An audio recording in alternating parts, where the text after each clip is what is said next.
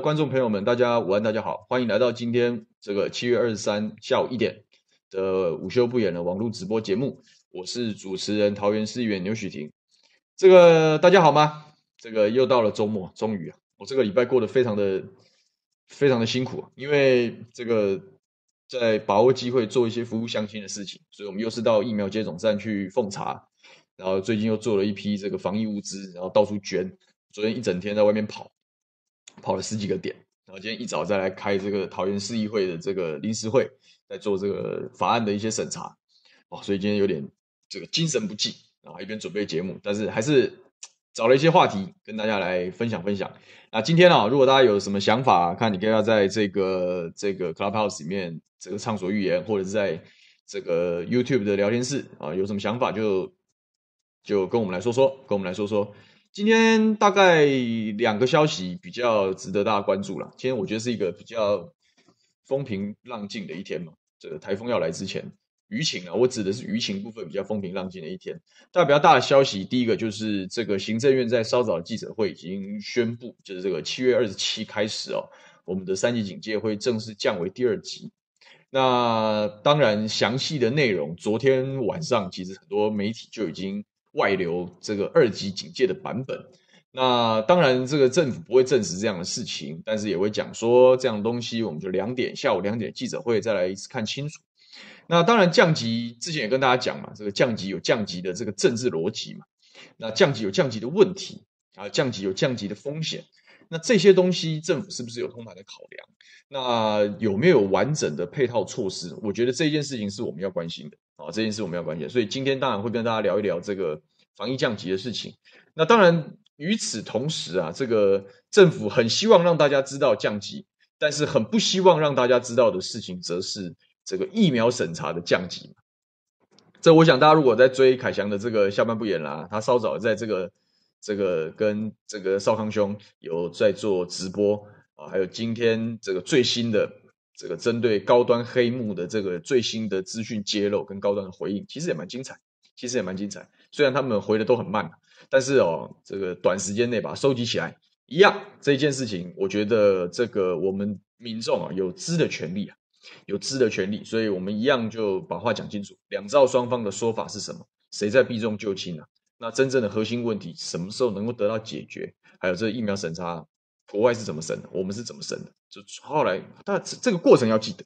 我问大家报告啊，就是说，呃，会不会说台湾人会被强迫打到高端？我本来担心这件事，因为之前这个 BNT 也进不来，然后又对其他疫苗的采购又很保守，所以有一点半强迫的味道。但是我认为啦，考量最近的政治情势嘛，我说我们的疫苗政策能够顺利的调整哦，真的是骂出来的。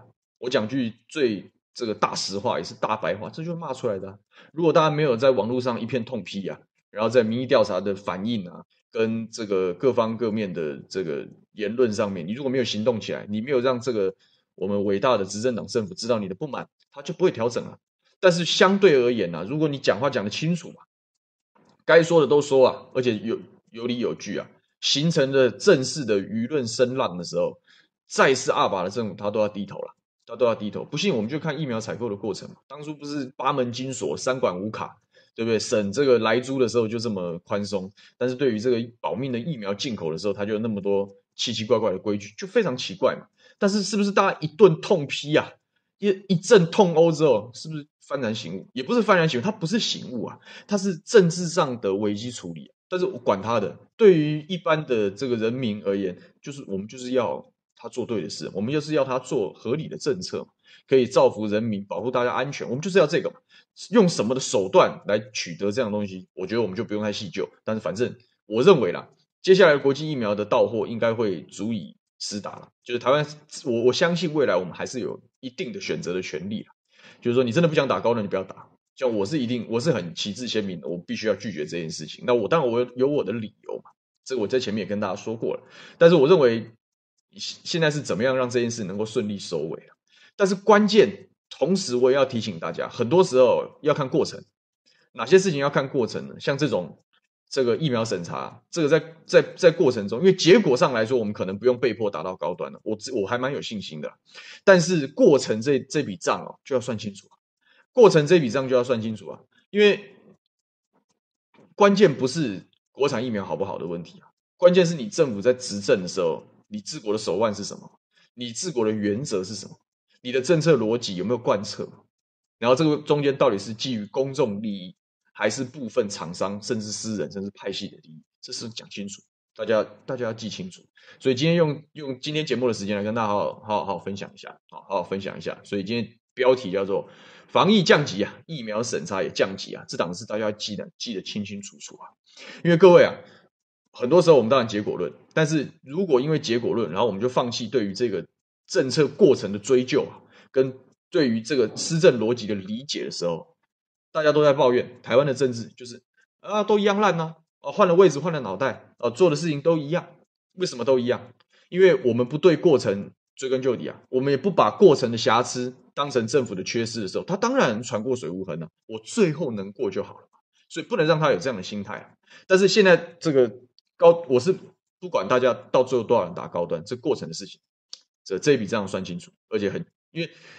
而且这样子的标准呢，未来就检验未来的执政党，哦，未来的执政党，我们不是说啊，因为是赌烂民进党，所以用这个很高的标准去看啊，别的政党执政我们就放下，不是的，不是的嘛，所有的施政到最后都是回到回到各位的生活，所以说对于施政的过程逻辑要清楚，标准要一致，不能够因人设事，不能先射箭后画靶的原则要把持住，我们要坚持住这个原则啊。那我觉得很乐观的事情是。至少在讨论国产疫苗，它被批得体无完肤的的的过程中，我所看到的舆论攻防，其实倒不纯然是啊，因为国外一定好，外国月亮一定比较圆，我们能力一定比较差，以及这次的疫苗的攻防，并不是这样子的言论，而是说你为什么中间有这么多的漏洞啊？这么多的漏洞，为什么标准这么不一致啊？是不是因人设事？这样子的监督过程是很很重要的，所以我还是很有信心的，我还是很有信心，因为。表示台湾现在的人在看待政治，有越来越多人的声音啊，是用你的过程是什么，政策逻辑是什么，有没有办法跟人民合理的交代跟说服？大家就看看待这样过程，也习惯去批判这样过程的时候，以后的政府才会按照规矩办事啊，才不会有这么多的漏洞可以钻。让我们的社会如果让政治有太多的漏洞可以钻，到时候我们的生活就是一团糟。所以从现在开始啊，你看，包含前面上一次的节目，我们在讲体坛的一些困境。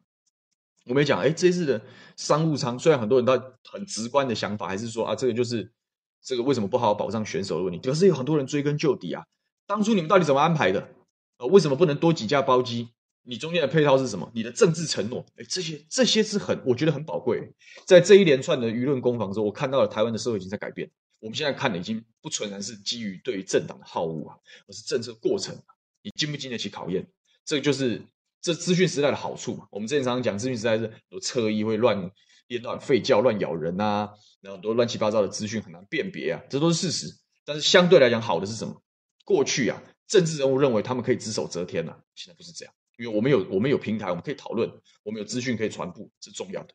所以请大家继续把握，我们我们维持这样的精神，每一件事情我们都追根究底，相信哦，台湾的政治就会越来越好。好，大家午安，先来的大家都是讲午安的。这个我就继续往下讲啊哈。今天啊，这个第一段啊，就是先讲疫苗吧，讲高端高端之乱，高端黑幕嘛。这个今天一早最有趣的消息就是，哦，原来这个吴秀梅这个食药所的署长，我们的吴秀梅署长啊，终于终于面对事事事情的真相啊，终于面对问题。然后他后来又发夹弯，很好很好玩。稍早的新闻，大概一早吧，就是。中时出了一篇报道，那这篇报道来自于这个国民党前立委陈一敏，呃，医生嘛，医生底，对于这一部分比较了解。那国民党前一天立法院党团有开了记者会，就是他们去申告，去控诉说这个过程有图利厂商的一些嫌疑，所以提出了一些问题嘛，就是包含这个高端制成的问题啊，你是不是做出来的良率确实有问题啊？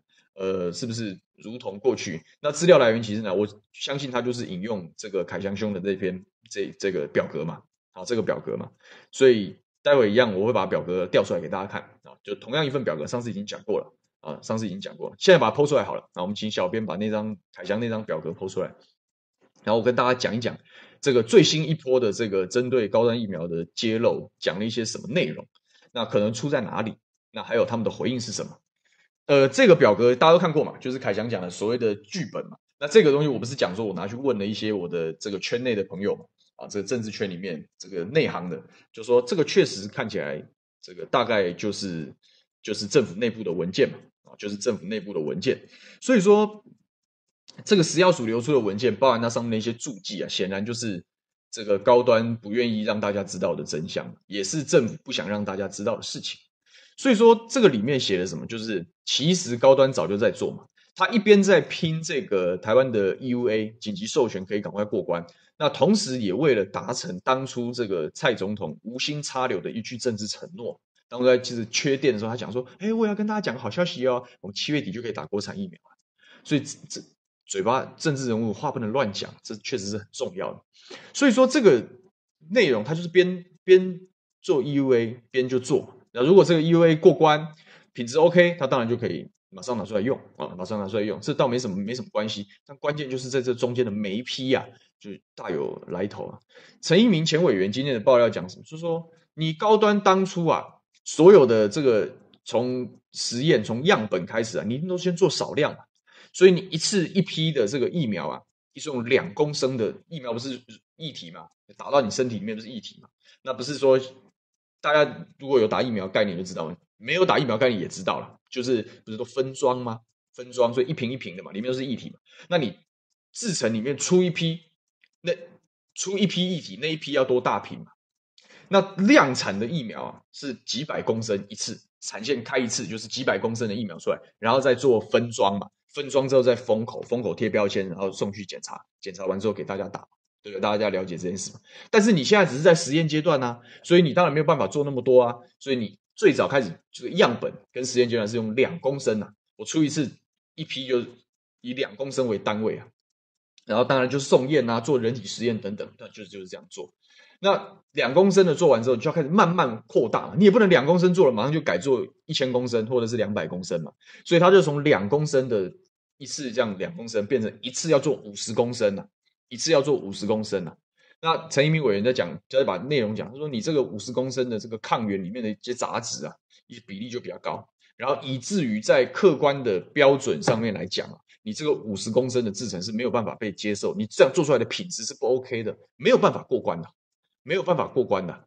这个他讲的这个五十公升的制程，然后这个所谓的大家如果看新闻，中时那边就讲八八十二趴的不合格率，八十二趴的不合格率来自于什么？就是这这就是。就是被杠掉的这些，你看它上面不是有些把它划掉嘛，然后用红字去做更改嘛？你有你有发现这件事吗？你有发现它这个六月四号的是不是杠掉？十八号杠掉，然后打了星号嘛？那这个其实就是陈一鸣委员讲的东西啊。他讲什么？你看星号下面注记啊，这个图表的下方的文字，他写什么？这两批五十公升。这个 DS 特性分析就是我刚刚讲的，有没有这个抗原里面的一些这个这个杂这个有没有杂质的问题？我如果讲比较简单的话，特性分析与与两公升的不具可比性，就是说你你你这个五十公升做出来的东西，跟你两公升做出来不太一样，不太一样啊，有些别的东西跑进去了，所以说这两批不行的嘛，因为我们。标准一定要严格嘛，所以一定要以这个你实验当初弄什么东西来送审，你量产之后你要跟这个一样啊，你总不能挂羊头卖狗肉吧？你这个送送宴的时候都送羊肉，啊，端上桌都狗肉，这这成何体统呢？但是他现在就出现这个问题啊，两公升做两公升做好像可以啊，好像可以。我们先不管保护力啊，哈，就是说原则上符合那些实验的规则。可是你要开始五十公升量产的时候，哎，不对哦，你这里面好像有些别的东西跑进去啊，好像跟两公升的那个东西不一样啊。所以说这是不行，不能用，不能用。所以说他讲说这两批五十公升、五十公升制成的这两批就是不能用啊，啊，就是不能用。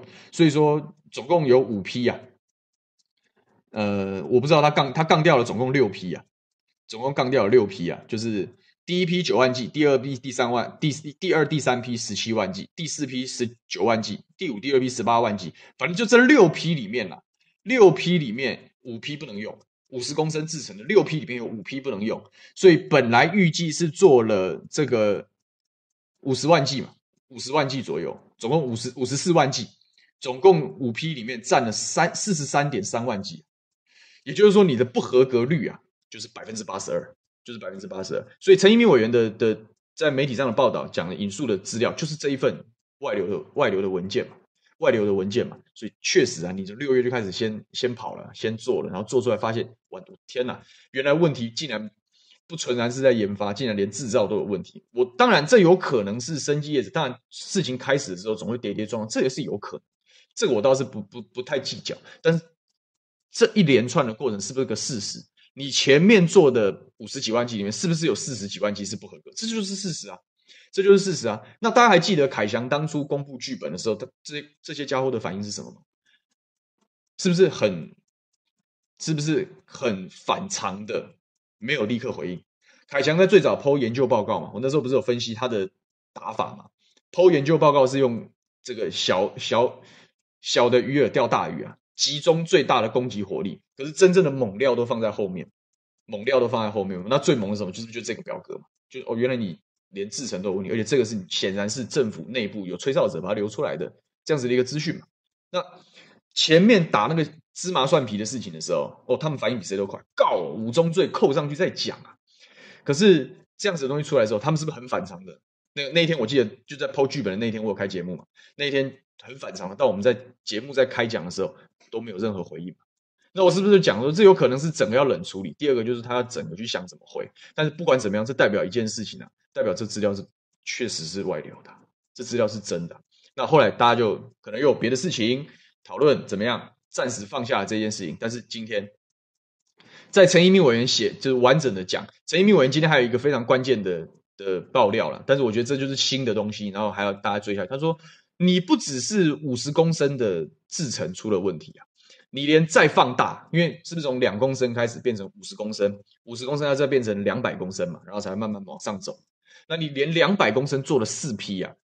就他的了解啊，就他的了解，就他的资料来源啊，通通不合格，不良率百分之百，不良率百分之百。那我现在很好奇，我刚刚早上都在那边捞这四批到底是是不是在这个表格里，还是另有其他资料来源？目前还没有外流，可能会随着时间，然后慢慢慢慢公诸于世。我们讲嘛，是爆料本来就是这样子，但是就就是越来越严重，显然问题是越来越严重。那今天关键是什么呢？今天关键是吴秀梅稍早在，就大家就问呐、啊，哎，人家就讲讲成这样子啊，那到底真还假？你总要给大家一个说法。吴秀梅终于、终于、终于、终于在好几天之后，其实这表格多早以前就出来，上礼拜出来嘛，对不对？但是在好久好久之后啊，终于今天早上忍不没办法，没办法再拖了，也没办法再避了，就说确实有两批，这个两批是不合格，我们完全不会用。我们完全不会用。那我不知道它的两批的跟这个五批是不是用，是不是用什么用什么样的标准来算？反正他就是讲，确实有不合格，不合格我们就不会用。那其实就是间接证实了这个陈一鸣委员的说法，就是说，那那你就是前面不良率有不良率的存在啊，就是有不良率的存在。那吴秀梅一开始回应还很心不甘情不愿，他说有有两批我们是不会用，确实是不合格啦。啊，但是我也他，但是我也觉得现在大家对于我们，他说我们食药署一定会严格把关啊，这个安全的事情不能随便。但是我也觉得说，现在社会大众对于高端的批判也太严格了吧，也很严苛吧？哪里有产品没有不良率嘛？他说这个不合格就是所谓的产品不良，不良不良产品，不良产品就剔除就好了嘛。可是他就是避重就轻呢、啊。哎，这个我们台湾是这个科技业很成熟而且很发达的地方，我们竞争力很强。拼的是什么？良率是零点几趴在算的，零点几趴在算的，就锱铢必较。因为你差一点就就是不只是产品品质的问题，也是商誉的问题嘛，也是商誉的问题嘛，也是信心的问题嘛。我们之所以可以成为这个科技强国，当然就是因为我们在这方面都做得非常好。那业界大家都知道，哪怕不是不要讲，不要不要讲那个，不要讲那么复杂。我自己最近在做做这个。防疫小的那个随身瓶的酒精，就是我自己做自己捐的防疫物资啊。我们自己找少量的酒精，我们就自己分装，简单的分装。我们一次进两万个瓶子啊，最后做出来也是一也也有做到一万九千五啊。我们的良率已经很烂了，是那种家庭代工式那种，大家用这种爆破式去做的那种。我们的良率也有百分之九十五左右啊，就战损，我们讲的这叫做战争损耗，战损百分之五啊。这我们都觉得啊，好好烂哦，我们好逊。竟然只能百分之五，这个水准很差，良率还是百分之九十五。我们做出来的酒精还是有两万多瓶，两万瓶还是一万多瓶可以用。可你疫苗，哎，疫苗是什么？疫苗打你身体里面的东西呢？结果打在你身体里面的东西，你良率是多少？如果你算这几批的话，良率不到百分之二十啊！你你单单一句说所谓的不良品，你就要带过，然后还要抱怨大家对你太严格，是大家对你太严格，还是你自己宽松到难以想象？我真的是觉得很夸张，非常夸张。但是你如果说啊，这个一批里面，对不对？有个百分之五、百分之十，然后你勉强讲说大家有点挑剔的，才刚起步，那也就算了。结果你竟然讲说我们这不良率呃八成，然后这都是大家都是大家太严苛。那你什么意思呢？你是要大家完全放弃不检查吗？你也太扯了吧！但不管怎么样，他的这个反正他说六嘴了，就说确实是有不良品，所以这就等于是间接证明，也是间接承认嘛，就包含陈一鸣委员的指控跟来自于这个凯翔的资料，就都是对的，就都是对的。所以你们这这些这个执政党的执政党的这些打手这些。不要被回力镖打到，不要说只要对政府不利的消息，你一律都要讲说它是假的，一律都要讲说它是片段的。它真的是片段的吗？它真的是假的吗？是不是大家好好的就事论事？凯翔当初在爆料的时候，他也讲得非常清楚啊。他说我没有讲说，我没有讲说这一定是怎么样。但是如果你要指控朱凯翔讲的东西不是事实啊，你要指控朱凯翔讲的是断章取义，那请你把整个东西摊开来让大家检视，你让大家看看哪里讲的不对啊。对的数据是什么？你总要跟大家说吧。如果你今天要讲说这个八成的不合格率是个错的数字，请你跟大家讲，它到底真实的数字是多少？这个表格里面讲的五批不合格，到底是否有歧视？我们接受你出来讲说，确实我们在刚开始做的时候，可能制成不成熟，或者是技术上还没有到位，或者是有什么额外的变数跟因素。掺杂进去，以至于我们第一批没有做好，但是我们第二批做好，第三批做好了，你可以讲啊，我觉得这没有问题啊，这个是可以大家拿出来讨论的。然后能不能被大家信任，我觉得这就交给大家决定。但这件事情是是不是需要这个开大门走大路跟大家说需要啊？那为什么你要藏头缩尾？你们这搞搞这的人就是藏头缩尾嘛，就先抹人家是不实资讯，然后大家靠信仰过日子啊。我因为我支持这个民进党，所以我就认为朱凯翔讲的是假的。哦，因为我比较讨厌民进党，我就相信他讲一定真，不是这样子看的。应该是朱凯翔自己也不希望是这样。他说：“我丢出来就是你把全部摊开来，我们好好看一次，对的就是对的，不对的就不对，不对的就改嘛。其实要要的是这样子的走向啊。可是你执政党当你你你执政当局，你你什么心态呢？你什么心态？你就是能能能只手遮天，你就要只手遮天的；能强渡关山，你就要强渡关山。然后到最后就压不住了。哦，原来原来朱凯翔讲的是真的，那。那你在干什么呢？你为什么要藏头缩尾呢？你为什么好消息讲的比谁都快，挂保证挂的比谁都这个拍胸脯拍的比谁都大力，但是出现了坏的事情，为什么不让大家知道呢？坏的事情不代表不能改啊，可以改啊，可是你为什么不让大家知道呢？你不让大家，你就心里有鬼啊？那你就不要怪大家继续往下怀疑啊，所以大家这样往下，现在往下继续追啊？请问你两百公升的制程？是不是又跟你两公升做出来的东西长得不一样？讲清楚啊！那到目前为止，他们当然不会针对这件事情做回应。那在今天早上，在吴秀梅间接证实了这件事情是事实之后，高端都没有回应。啊，高端一直很安静。然后一直到大概接近中午啊，接近中午，所以我一直今天一直在组织说这个事情要怎么讲啊，有点有点累。但是接近中午的时候，新的新的就来，第一个吴秀梅也改口了，然后第二个高端也回应了。高端也回应了，高端回应说什么呢？念给大家听听啊。高端回应很扯啊，这个这个是在几分的时候？我看，对，十一点嘛，十一点左右啊。高端就发了这个，因为高端今天股价就刚好就跌停了嘛，啊，一切都是那么刚好了啊，也跟其他事情都没有关系啦啊，免得我们也要被告那个什么证券交易什么鸟蛋罪。哎，这种股票我们是不会碰的。这个高端当然就发布他的说法嘛，他说。爆出在扩大产能的情况下，由于数据偏差太多，导致有百分之八十二是被退货的，影响到今天这是这边财经的新闻，早盘开低走低，打入跌停等等。这个高端对于被退货一事出面澄清，指出抗原产能远高于媒体报道预测之数值。疫苗一定会百分之百符合规格，并且完成场内放行与食药署严检讨封监程序之后才会释出。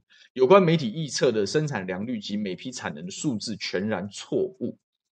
他说，报道内容指出，五十规公升产能规模只有八点八万剂，八十二趴的退货品质堪忧，抗原品质偏差过大，两百公升制成放大全军覆没等等，都是不实资讯，请勿截取不实、不明来源之资讯进行不实报道。哎，请问这是不明来源吗？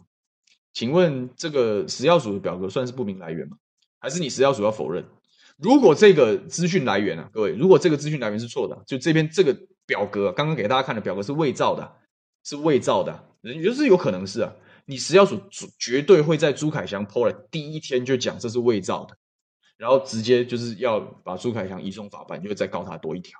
可是就没有嘛，你当下就没有，你当下没有采取这些行动的时候，那都是其实都是间接证实啊。如果这东西这个这个数字这个表格是错的，是不对，就不是你政府流出的，那你就否认呐。可是你也没有否认呐，你也没有否认呐。那既然没有否认，这就不是什么不不实资讯，也也你也不你就不能一一口咬定它是不实资讯的，你也不能讲它不明来源，来源就是你食药署啊，这怎么会不明来源呢？那张表格上面清清楚楚压着食药署的 logo，啊这就是你补件的内容。文件为什么会外流？你当然可以循你的管道去追究，那是你家的事啊。可是问题是这一份文件出来，不管怎么样。它它是个事实，那既然是个事实，你去回应啊，你要针对事实回应啊，你不能在意说哦，因为这个不是不是真的，而不是真的，为什么是你说了算呢？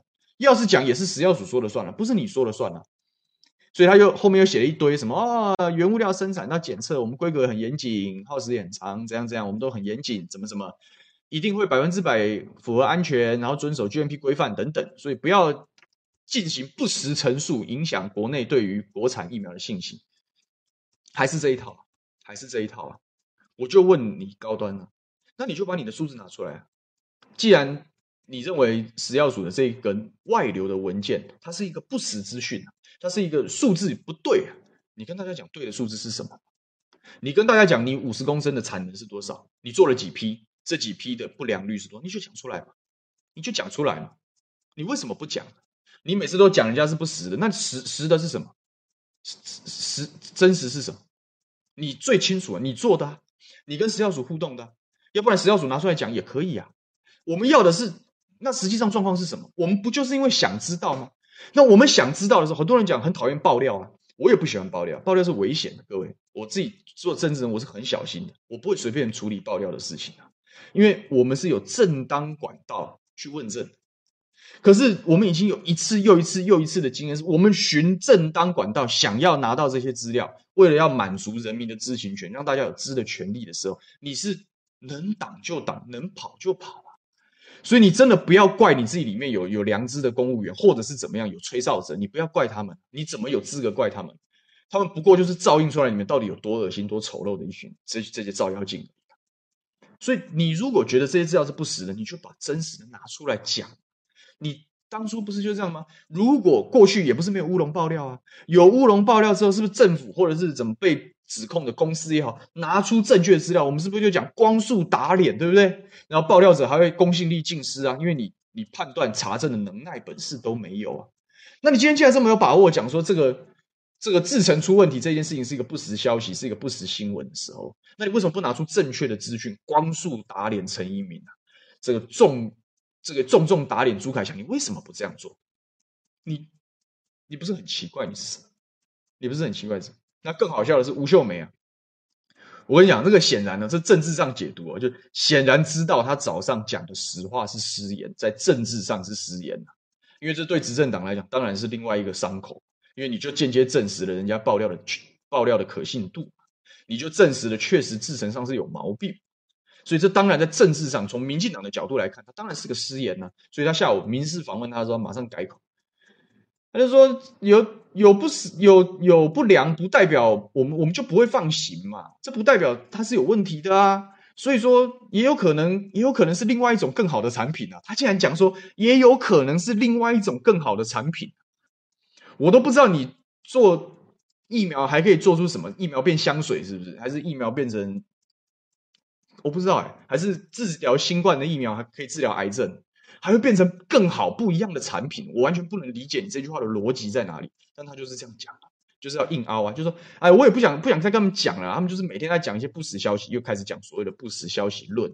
那一样啊，我们用一样的话问赌高端嘛，就是你跟我讲真实数据是什么？我们也想知道啊，打脸都无所谓啊。我也想问吴吴秀梅署长啊，那真实数据是什么呢？真实数据是什么呢？还有啊，在这两这几段的这个荒腔走板的回应里面，其实啊，他们都避掉了这个真正的事情：两百公升的制程到底有没有出问题？这是我很期待接下来下面还有没有下一手啊？我讲不是不是一段一段来嘛？因为你负隅顽抗，我们就一段一段来，我们就一段一段算账，其实本来就合理啊。那我非常好奇的是两百公升的的制程是不是有所有的四批，然后这四批通通没有通过检验这件事情？你食药署如果食药署你你要么你就讲没有两百公升制程送验这件事，这也是一种回访嘛？没有这件事你怎么可以乱讲？它不合格。第二种是有送验这件事情，它合格嘛？不外乎是这两种，不外乎是这两种。如果你要帮高端做多，你希望大家对国产疫苗有信心，而且它确实做得很好的话，那你就说，呃，陈怡民委员讲的这个奇怪的消息来，不知道这从哪里来的，但是高端拿了两百公升制成的产品送验是合格的，没问题，不良率多少多少，很少很少，可以忽略不计，或者是可以轻松排除。你可以这样子回答，你这样子回答才是打脸呐、你这样子回答才是驳斥啊。结果你又不正面回应这个质疑啊！你从来没有跟大家讲这个两百公升的制成到底有送没送，有问题没问题，你不讲，然后你讲说他讲的是错的，那请问你对的是什么？大家今天丢出来问题就是我要听到对的的东西是什么？事实是什么？你为什么不说呢？你有什么道理不能讲？你到底在藏什么？到底在藏什么？这个也是机密吗？你机什么密啊？这是我们国内自己的事情。没有国际合约的问题啊，没有约定的问题，有有这样约定吗？还是说你你为了这，你连你你为了要保障什么厂商的隐私还是什么鸟蛋，连人民的知情安全都不顾了？这个国产疫苗本来今天就是面对信任危机的问题，你完全不处理，你根本就不想处理，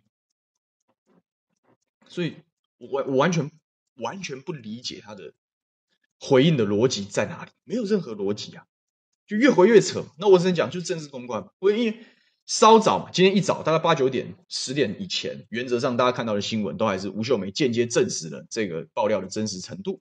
但到了十一点之后，就开始出现吴秀梅讲的可能是更好的产品这一说，还有高端的回应。那显然就是你显然在这一篇新闻见报，你的回应见报之后，你就在政府就在做什么？就在做政治危机处理啊，就在做政治公关处理啊。你应该讲什么？你应该讲什么？我们大家口径一致，用这样子的方式平息这件事情，就是这样啊。你也太，你也太粗了吧！这随便一个人都可以看破手脚啊！我不我不确定了，但是至少像我们搞政治的，我们很清楚，你就是这样玩的，你就是这样玩的。然后你回应也没诚意。我们要看到的回应就是，就是把真真相公诸于世嘛。你文件是错的，你就把对的文件拿出来；都错的，居心叵测，我们支持送办。哪怕是这个。基于善意要爆料也要送办了，因为你没有善尽查证的责任了。我也支持对媒体人严格啊，可是你要有东西呢，那、你就没东西啊。高端也是一样啊，所以这些还是在，还是在，还是在闪，还是在躲啊。那我们就往下讲吧，往下讲吧。所以最近呢、啊，基于这些奇奇怪怪的黑幕重重啊，所以大家本来讲国产疫苗，国产疫苗，后来就是也很讨厌大家用一天到晚用国产之名啊行。情绪勒索跟情绪绑架之实啊，所以大家现在也越来越不客气啊。这个国民党开记者会的时候，他讲这叫什么？叫做早产疫苗。这哪里是什么国产疫苗呢？是讨价包，该做的程序都没有做，对不对？怀胎不到十个月就要抢先剖腹生产，叫早产疫苗。然后这个凯强也说，不要拿国家绑架我们，这就土产疫苗，就土产疫苗，少在那边讲，少在那边拿国家绑架人民。所以各式各样不同的说法就出来，就是这一支是早产疫苗，这一支是土产疫苗。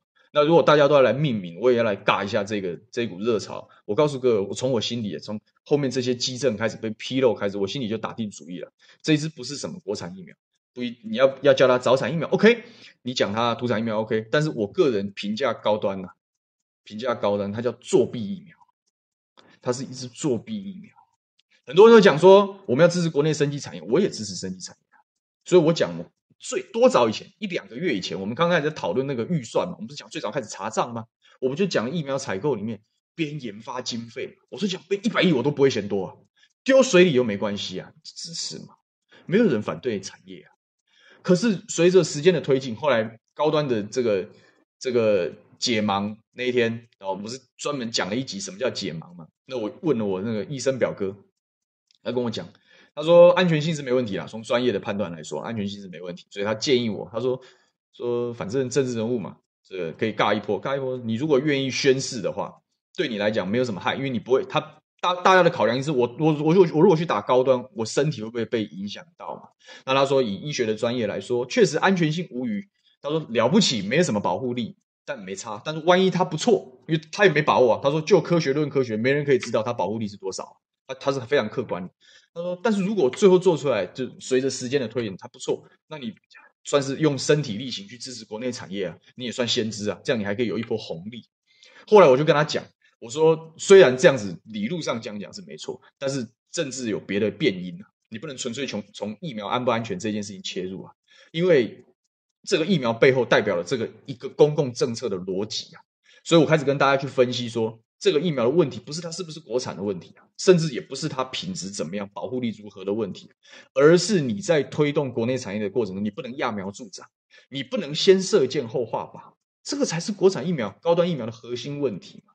是所有的规则啊，规则放在那边是产业要配合规则，然后在同样的规则之下，大家的竞争才叫竞争力。你不能说我一百公尺跑不赢人家，所以我就跑三十公尺就好了。不能这样子，可是这一连串的疫苗政策、国产疫苗政策的推动，它就是这样：一百公尺跑不到，我们跑三十就好。人家跑一百公尺十秒，十秒以内跑进奥运很厉害，我们三十公尺，我们只跑八秒，我们赢了，就是这个逻辑嘛。你根本没有把该做的事情做完，你先射箭后画靶，然后自吹自擂说我很厉害。可是你的标准也好，你的政策都全全世界唯一啊，独一无二，而且你这个标准是像变形虫一样，不停的在改变。所以我讲啊，这就像跑步跑操场切西瓜，就是掏家波嘛。你要你你要走捷径，所以你全世界首创所谓的免疫桥接，你一定要先做，而且你就要让大家去去当白老鼠，你就要让大家去施打，已经很过分。然后你在这审查的过程中，能闪就闪，能改就改。你在这个审查通过之前，就已经先通过了购买的合约，等于。变相的强迫买单，那当然大家不打，他可能送出去丢掉或怎么样，那是另外一回事。但是强迫采购那是个事实，研发经费不编，编采购经费是错的，是逻辑是不正确。还有这一连串的后面随着时间的揭露，确实也是如此啊，报喜不报忧啊，报喜不报忧啊。然后实际上大家提出质疑的时候，你能避就避啊，你拒绝回答啊，这一连串的种种种的所作所为，还有包含打了安慰剂啊。打完安慰剂的副总统宣称，这前副总统宣称我没事，然后暗示说很安全，这些种种的这都一一点点、一点点、一点点，可是这每一点每一点都是作弊啊！你不能讲说我我我在考试的时候，我一定要把小抄拿出来公然的抄才是作弊。我瞄一下右边这一题是不是写 C，那也是作弊啊，无关大小。何况你瞄了一下右边之后，你再瞄一下前面，你瞄完了前面之后，你又瞄瞄左边，瞄来瞄去啊。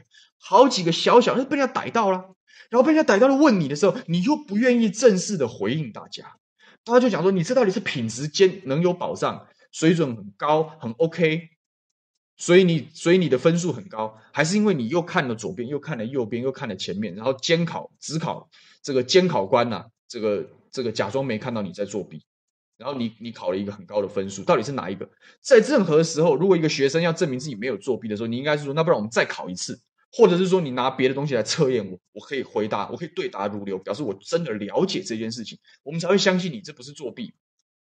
可是你不是啊，你只有说那个指控我作弊的都是不实指控，没了。那你的真才实学在哪里啊？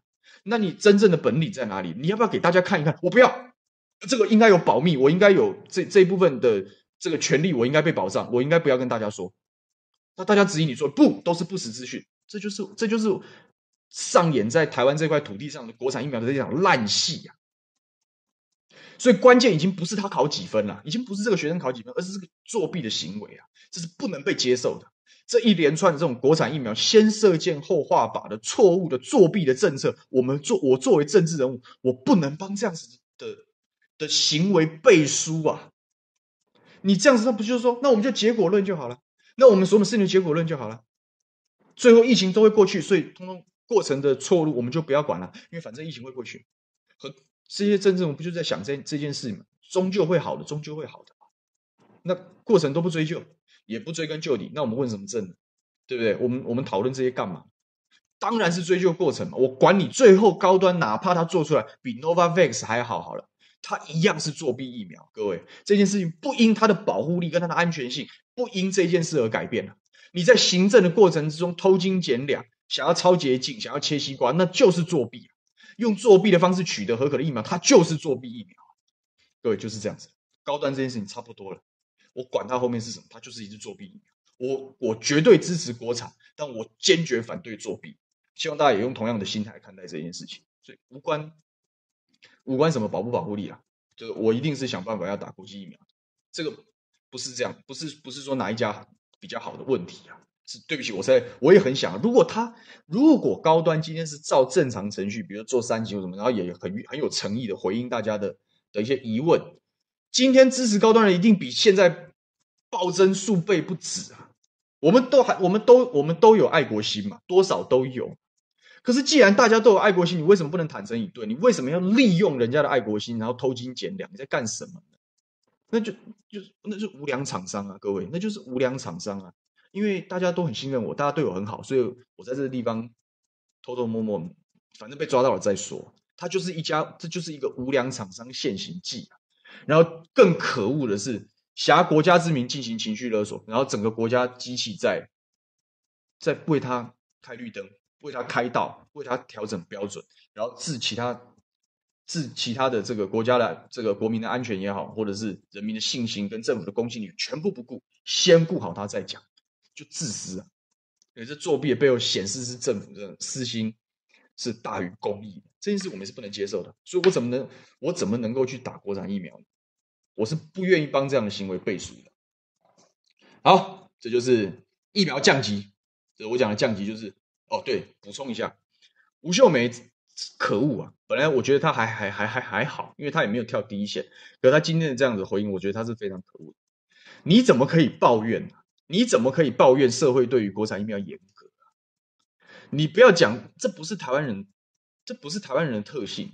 全世界有有所谓的疫苗无用论，是有人在鼓吹说这种反自然的行为是不好的，这些都都是药厂跟生技业的阴谋，他们都是国外是这样讲的，所以说很多国家的施疫苗施打意愿不是很高，是这这个论调是作祟的。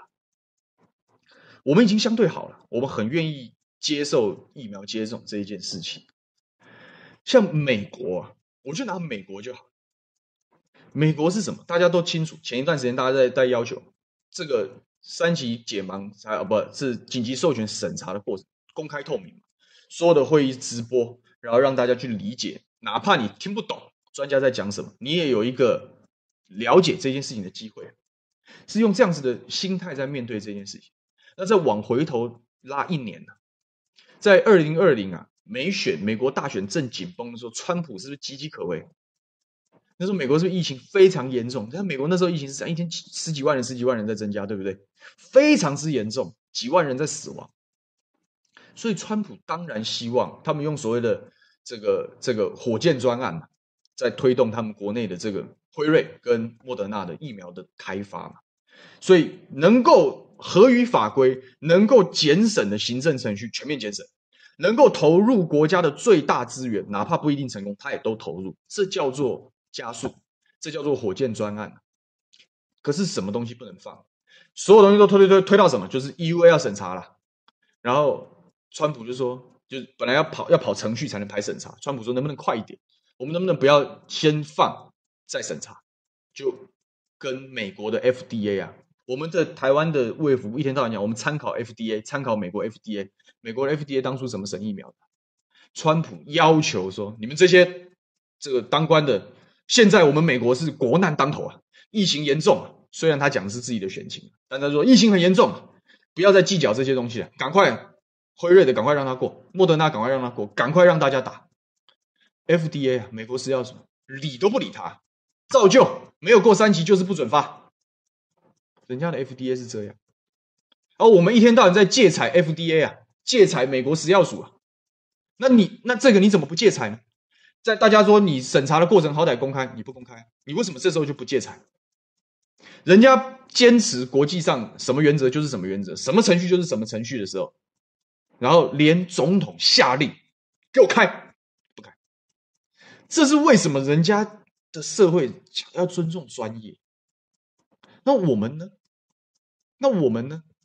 我们为什么不能比照呢？我们的我们期待的吴秀梅署长，难道不应该是？对不起，公卫专家，这些公卫专家要严审，按照国际标准。如果公开，我们当然经得起考验，所以我们愿意公开。我们要看到的是这样的食药署署长。如果是这样的食药署署长，加上这样子的公开透明的一个过程，送进来的高端，我当然愿意打，因为你公平竞争，哪怕你效果不好，我都愿意打，因为我支持这样是对的事情呐、啊。我们可以为国家尽一份力，我们愿意做的。可是你不是，能藏就藏，能闪就闪，能开就开。我们的火箭专案是跳过所有基本上可以帮大家严格把关的程序啊，率国际之先，所以确实是火箭上太空，因为脱离地球标准。自创标准，然后快马加鞭的要发啊，这样子的疫苗，请问各位敢打吗？我是不愿意打，因为这不是安不安全，也不是保不保护的问题，这是这种下三滥的这种政策，这种没有水准的政这种行为，绝对不护航啊，绝对不接受。好，补充完了，看一下，Freddy Wang 讲说，食药组长不应该让高层这样不按照科学跟国际标准乱搞。应该主动实施，捍卫行政中立，这样就漂亮，这样就漂亮。但是，我我我不讲，不要讲说他，如果说如果说他真的要像美国的 FDA 这样坚持的话，可能就有人逼他辞职。但如果是这样，那我觉得是他一大进步，是台湾政治的一大进步。可是显然他没有这样的风骨。那当然啦，你可以讲说，生技产业台湾很小圈子，所以前面不是有讲，哎呦，这又有李秉颖有主持研究案，三千万的标案。啊，主这个少林足球大家有看过？那强雄啊，主办协办，求证旁证，都我的人，你怎么跟我斗？就这样子，这些人就是这样。但是给你想想尽了这样的优势，你难道不能稍微对自己的成果、对自己的努力结晶有点把握吗？什么叫做对自己的成果跟努力结晶有把握？就是让大家检视嘛，然后说我就是很好了。你们这些家伙，这。居心叵测，要给我闭嘴！因为我的数据显示我的非常好，而且你质疑我就跟你对打嘛，我把你打败嘛。那我们承认你很好，因为你是真才实学啊。那你你又不敢出来面对，又不出来面对，然后又要讲人家是不不实资讯，你去心虚嘛？真的就是一个作弊的人心虚啊！所以我讲他作弊一秒刚好。所以 Randy Young 讲说不良率一百五这一段到目前为止我没有看到文件，但我希望他赶快披露了，因为一定有讲这样有所本嘛。那我也希望高端可以用。那如果不是照他讲的这个两百公升的制成全军覆没的话，那应该是通过喽。那通过的数据怎么样？做出来是顺利的，然后总共做出了多少剂？你也跟大家讲什么时候做出来？你总要跟大家报告，这样子我们才能相信你讲的是对的。他主讲说不良率八十二，不管先不管疫苗有没有效，这也太不符合商业标准。我就讲我一个自己办公室做这个家庭代工的这个。防疫酒精小喷瓶，就拿去送给大家。我我怎么可能敢盈利呢？当然就送给大家，算是我的心意。那个我们的良率都可以做到超过百分之九十的。啊，你做你做疫苗这样，那不是很好笑吗？不是很好笑吗？然后这个艾很菜说，民进党不会打高端了，只只会让支傻傻支持的一四五零去打而已。一四五零真的会打高端吗？我们等着看吧。我们等着看嘛，不是有一个最近要呛说要跟这个大人物辩论的这个焦糖哥哥，不是身体很诚实嘛？前面讲说我打高端啊，然后后来就说啊高端还没好啊，要补件啊，所以 AZ 现在可以打，有什么打什么，我打 AZ，我已经去预约了。然后后来又说高端八月底就会有有有一小批货啊，然后他说哎哎、高端仔去吧，然后他就说我的身体我做主，关你屁事。这群就是这样，这群人就是这样啊。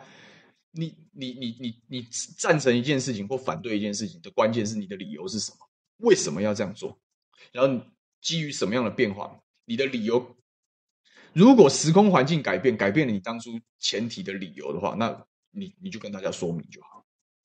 可是你显然这都没怎么变啊，变的就是你自己啊。那你自己们变来变去，就会被大家看破手脚。但讲出来让大家好笑一笑而已啊，笑一笑而已。好，这个 fan 说说我们论理有力，希望大家一起加油，继续努力监督。我想过程是重要，看防疫啊，看这些政策就是看过程，过程是重要。讨论过程越多，以后的政府才不会乱搞。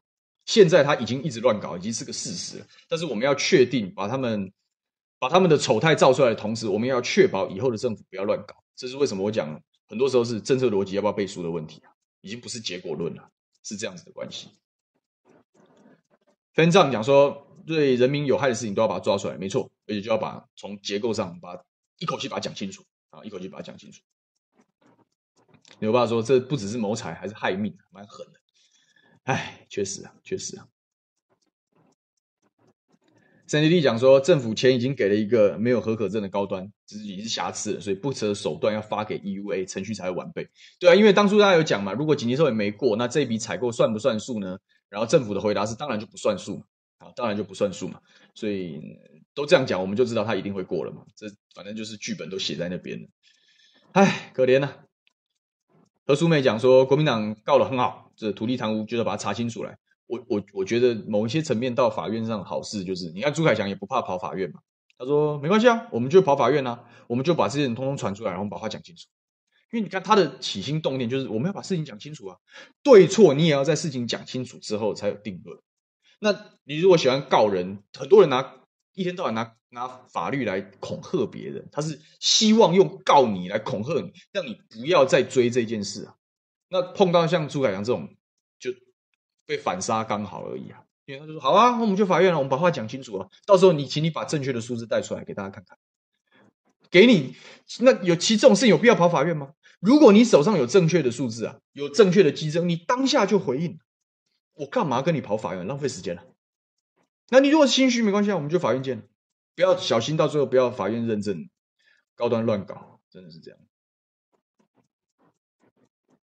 KNT 讲说高端这个超级士兵改造针哦，我就讲吴秀梅讲说，搞不好做出了更好的产品，搞不好就是超级士兵改造针，真的夸张，还是没话可以讲嘛？竟然会回这种东西，哦，这不一样，不代表它不好啊，搞不好是更好的东西，有够扯，已经手足无措了，因为他知道在政治上他算是失言，虽然他讲的是大家真正想听的话，到底有没有这档子事？你就把它讲清楚嘛，这些人真的是啊，左闪右躲，很惨。啊，小编这样讲更好。他说这叫弊端疫苗，对，我们把“端”字留下来好了。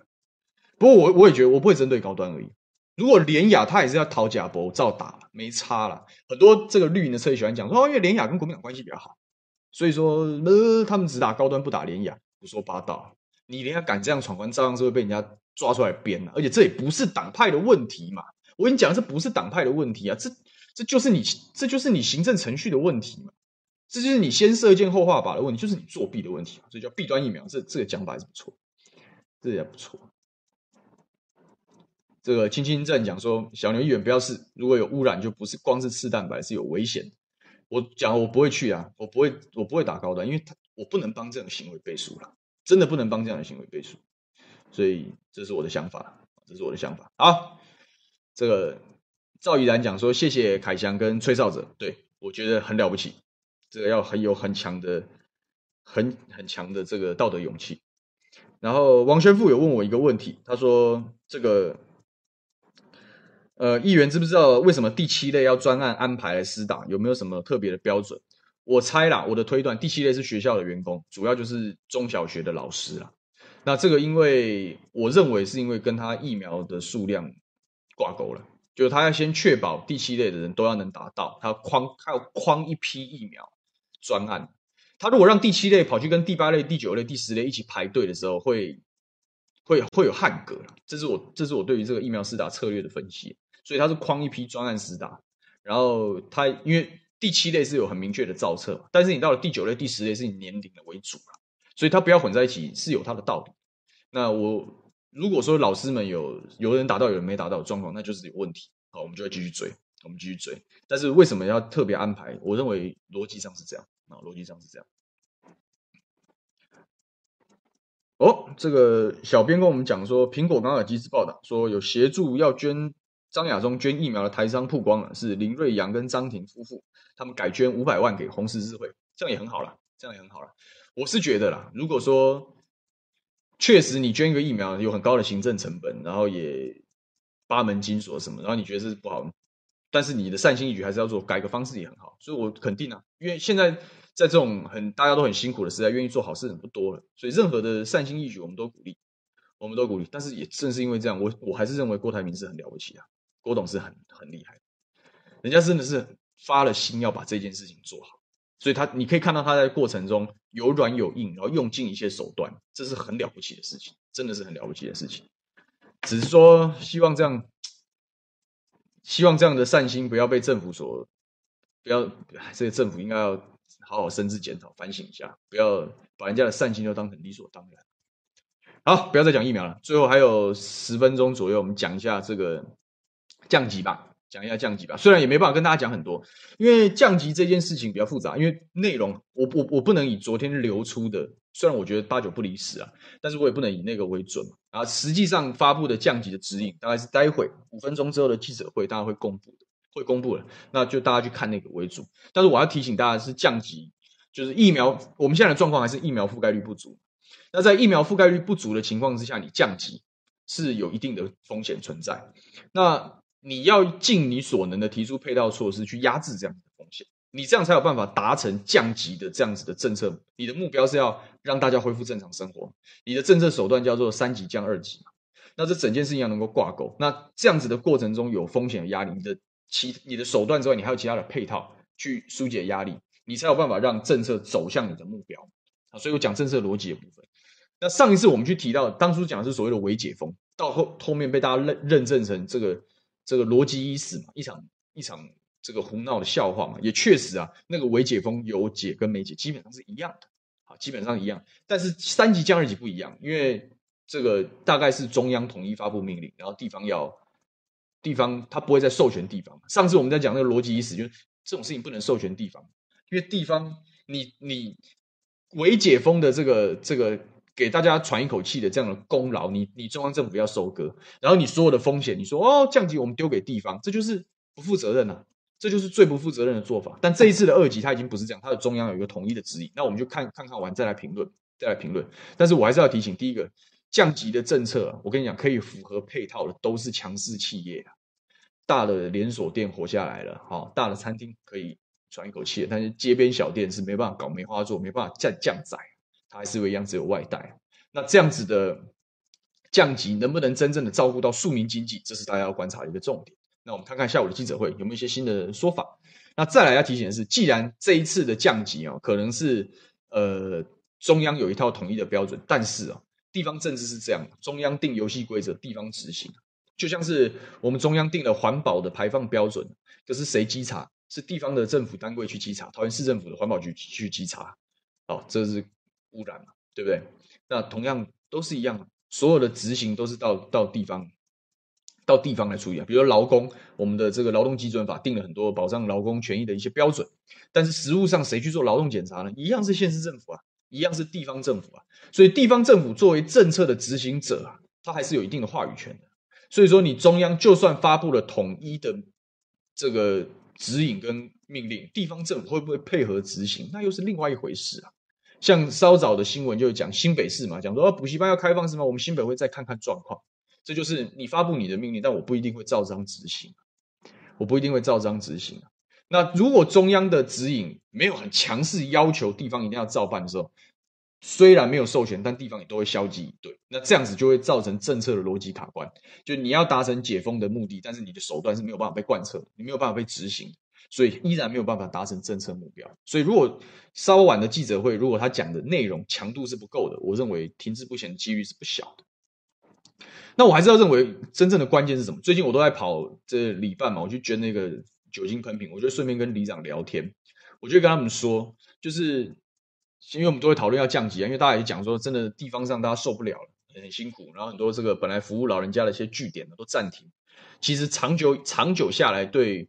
对这个老人家、对长者、对大家的身心健康都不是那么好，所以大家也都很期待解封，但大家都很害怕，说解封之后万一确诊人数又往上走怎么办？那我就跟大家，我就跟他们说了，然后我也跟大家讲说，如果我们真的是有解封的觉悟的话，我就讲嘛，你看看新加坡嘛，新加坡讲的是最清楚的，确诊数字不再重要。你如果没有这样子的观念的话，你去搞解封，我都认为你是打假球啊，我都认为你是打假球啊。因为很多人当初我们期待是，如果可以在这个七八九月快速的达到这个六七十趴的疫苗覆盖，那当然就可以顺理成章的开学，顺跟着解封等等。那这当然是说，我都还是我认为他的考量都还是很在乎确诊数量会不会往上攀升。那确实，这个就是确诊数量的攀升，就是推动降级的政政治风险跟政策风险。那你的配套是要压制这样子的风险。那所以，我待会记者我会好好去听，就是你打算提出什么样的配套去压制确诊数上升的风险？那我讲了新加坡的三支柱子，一个叫做疫苗覆盖，一个叫做完善的后送治疗，就是你染疫了，我就治好你，我可以帮你治好。新加坡死亡率超级低，全球名列前茅，跟我们相反。那再来是新加坡是大量筛检，早早点找到，早点治疗，哦，然后加上疫苗，这样子。在这个三管齐下的情况之下，哪怕我们解除所有的这个封锁的禁令，也没关系啊。因为要么你因为疫苗你不会得，你得了我可以用筛检找到你，你找到你之后我可以完善的治疗，所以你不用害怕。所以重症的我们有专业的医疗团队在做支援，轻症的他甚至讲大家当感冒啊。其实新加坡讲的这个虽然讲的早了一点，但是他就讲的就是事实啊。我们一天到晚在讲新冠流感化，流感化，流感化什么？流感化就是这样啊。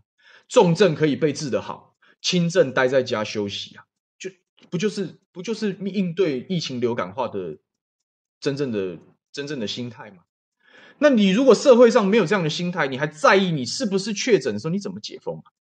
现在的状况是经济上也也也压力很大，然后你又不敢解，为因为过去那么长的一段时间，一天到晚大家都在炒数字啊。你每天开记者会，你每天都在报告数字哦，数字增加了危险，数字减少了稳。不是这样的嘛？本质上是染疫的人能不能被治好？你的医疗有没有瘫痪？其实就这两件事而已啊！所有的政策应该围绕这两件事来进行。所以说，好，你如果现在台湾要在疫苗覆盖不足的情况之下降级，那请问筛检跟治疗的配套是什么？我不是讲三管齐下吗？你其中一支柱子现在只有百分之二十五嘛，那你另外两支柱子就要百分之百啊，你就要很完整啊，不广筛。你就没有办法及时掌握确诊者，你没有办法及时掌握确诊者，你很有可能掌握的时候他已经中中症、中度，甚至到重症去了，你就没有办法压制死亡率。你这件事情没有办法解决的时候，大家就是会害怕染疫呀，因为染疫我不一定好，我不一定会第一时间被找出来，我不一定可以得到完善的医疗照顾，我可能突然之间就被变成加一，然后我就死掉了。如果是这样的话，你你解封，你就算你你你想解封，大家心态也没有解封。如果社会的心态没有解封，心态没有解封的时候，你政策解封也不会达到效果了，因为台湾人怕死啊，这是个事实啊。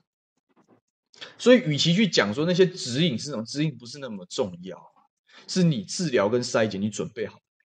如果这一部分你是准备好，你可以挂保证，你可以像新加坡一样很大胆的跟大家讲，以后开始确诊人数不重要啊，你才能彻底的恢复正常生活嘛，这才是我们要看到的解封。但是你如果量能不确定，也也还是你又想要解封，又不希望确诊人数攀升，然后确诊人数又很重视这件事情，你就是一个死结啊！你彼此之间的逻辑是矛盾的，在意确诊人数跟跟这个解封心态解封也好，或者是政策松绑两件事情是冲突的，逻辑上它的它是冲突的，你不可能又在意确诊人数又要解封，只有一个是我有别的方法处理疫情。所以确诊人数确实会攀升，你做好了确诊人数攀升的准备？人人家这个广筛的国家很多都是一两千人甚至几万人在确诊，他们现在还有医疗瘫痪，我就问大家这个问题就好。大家最近不是就说哦，现在 Delta 变成主要的病毒株啊？那这个哦，这个英国也好，新加坡也好，都染疫人数又上升。我只在问大家一件事：他们有没有像当初第一波、第二波那样造成医疗瘫痪？有或没有？如果没有，我们再看两个礼拜，我跟你讲就没事了，他就顶过那个最艰难的那一关，他就顶过去了。可是那个前提条件是他的整个逻辑已经不一样，防疫下半场的逻辑是要调整的，是我有办法处理你啊，我已经有办法处理这个疫情，所以疫情是否多人数多寡，我都能尽其在我的时候，我放心解封，这才是真正的解封，这是彻底的解封。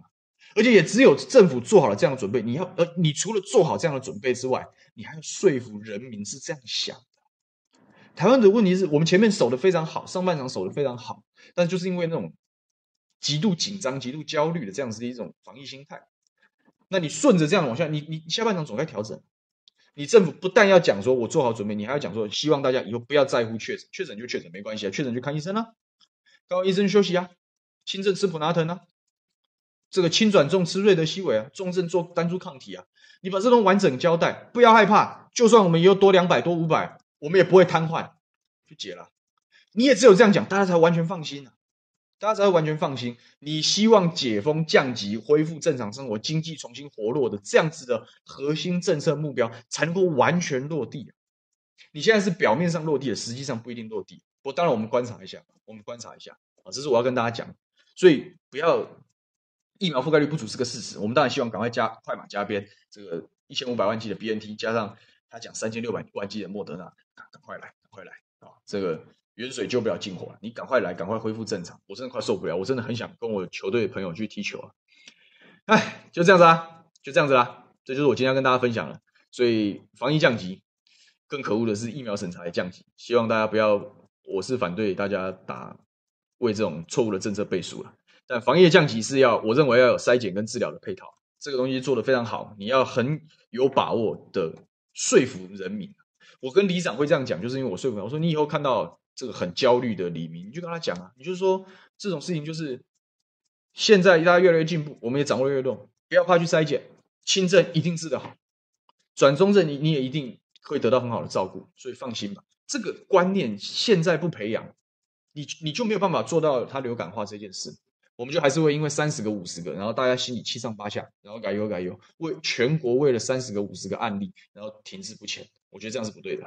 我觉得这样是不对的，但是要改变是需要时间的。你这样这个一天到晚在讲这些东西，然后只会讲说看起来确诊人数没有攀升，现在没有不明感染源，所以应该不会再爆发。一天到晚讲这个没有意义。我要听到的是，就算爆发，你能不能你能不能好好处理？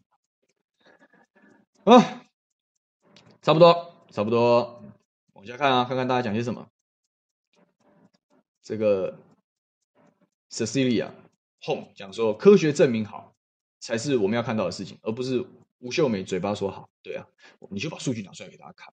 这个疫苗的数据，高端也好，吴秀美拿出来给大家看。看嘛，叶志仁讲说，我发现很多人嘴巴上讲等着打国产，实际上都已经跑去打国际疫苗。所以我讲嘛，这种事情大家不会开玩笑，大家不会开玩笑。我也不认为，我也不认为民进党非得会逼大家打高端的，因为这实在是太政治自杀了。所以，但是他会想办法让尽他尽量。他尽量就是一方面制造国外疫苗采购的利多嘛，就是我讲这个慈济也放行嘛，然后这个这个多购买三千多万剂的莫德纳，他平息的是压力。那对于国内疫国产疫苗的批评，他就全力打压了，然后算是给高端有个交代了，大概就是这样子，平衡点在这里了。好。杜修敏说：“台湾的生技界一向很优秀，但没想到这次会这样。高端的记录很差，不知道跟陈建仁有没有关系？赌上自己的专业。”这几年是不是会连带的赔上中研院的专业公信力？这其实就是我担心的，这是这就是为什么我不能为这样的行为背书啊！因为揠苗助长是一件不对的事情，是一件不对的事情。揠苗助长，哎，看起来它长高了，所以这就是我刚刚讲的结果论。可是过程是不对的，然后它终究是不健康，而且它会赔掉更多事情，所以我也是觉得很难过。谢谢宣父王，哦，有解惑，谢谢你，感谢你的 donate，谢谢。待机中讲台湾致死率世界第一，对啊，所以我讲这个问题，这个问题才是大家真正很害怕疫情的核心原因嘛。我会不会染疫之后不幸成为那百分之五？可是关键是我们到现在都还没有好好的面对百分之五到底怎么来，然后我们怎么解决这一件事情，到现在我都没看到什么消息啊。所以观念能不能顺利转，我我是我是阿蔡讲说观念要跟着转，但是观念能不能民间的观念能不能跟上来，我都很怀疑啊。你连政府都搞不清楚状况的时候，连你要民间观念转，我觉得我我我没有很乐观。所以 Freddy 王讲说，现在规定很严，但也又怕政府解的没有逻辑，这就是我讲的。你没有触碰到核心的问题，就是你有没有办法再次处理爆发嘛？这这才是关键嘛。规划好了就好了。好，这个 CYJ 说谢谢小牛的分享，我也谢谢大家的支持，谢谢大家这么捧场。呃，这个网友讲说，都已经到 Delta 了，还在等有症状再筛，所以他当然就讲说人数就不多了嘛。可是这样是好的吗？卫福部是当大家傻瓜吗？这就是我讲的嘛，就是其实广筛早筛，你找出的是无症状或轻症的，也是一件好事啊。你不要怕面对事情的真相。我我倒觉得，既然指挥中心很有把握说现在台湾确实伪阳性很高，那你就筛下去啊。如果真的伪阳性很高，就就证明你讲的疫情没有问题，这件事情是个事实嘛？那我觉得大家也会很放心，对大家来讲有放心的效果。那你如果真的捞出了一大堆轻症跟无症状，你也可以早期治疗。所以我觉得怎么样来讲，我实在看不到不广筛的理由啊。前面大家讲不广筛，就是怕没有地方去，你就叫他在家就好了。现在大家不清楚嘛，但是你要知道要怎么治疗他嘛，知道怎么观察，把这套机制建立起来就好了，把这套机制建立起来就可以了嘛，并不是。我觉得并不是做不到，我们我我们花这么多钱，然后也台湾也不是一个工位很脆弱的国家，基础工位环境都非常好，就就好好处理嘛，我觉得是可以好好处理嘛。所以说，唉，只能讲我也不晓得啦，他们官大学问大，我不想再不想再多说了。好了，时间差不多了，时间差不多了，我待会要继续去我的这个物资捐赠之旅，所以就不跟大家闲聊太久。谢谢大家今天的支持跟捧场。这个周末，呃，台风可能会来，可能不会，不知道，不管。但是这个请注意安全啊，请大家注意安全。那呃，反正也是二十七号才解封嘛，所以就可能在家好好享受这个周末，好好休息，把精神养足了，下个礼拜继续一起来战斗。那一样，节目二三、二四、二五二六、二十六号中午一点啊，我们一样线上相见。那也希望大家多订阅五二新闻俱乐部这个平台，这节目内容是很精彩，就非常。非常不错，我们都非常努力，也希望大家可以用行动支持五二新闻俱乐部，支持我们，多订阅、多分享，让更多人一起加入我们讨论的阵容。好了，我是桃园思源刘启庭，下礼拜一中午一点午休不远了，再见，拜拜。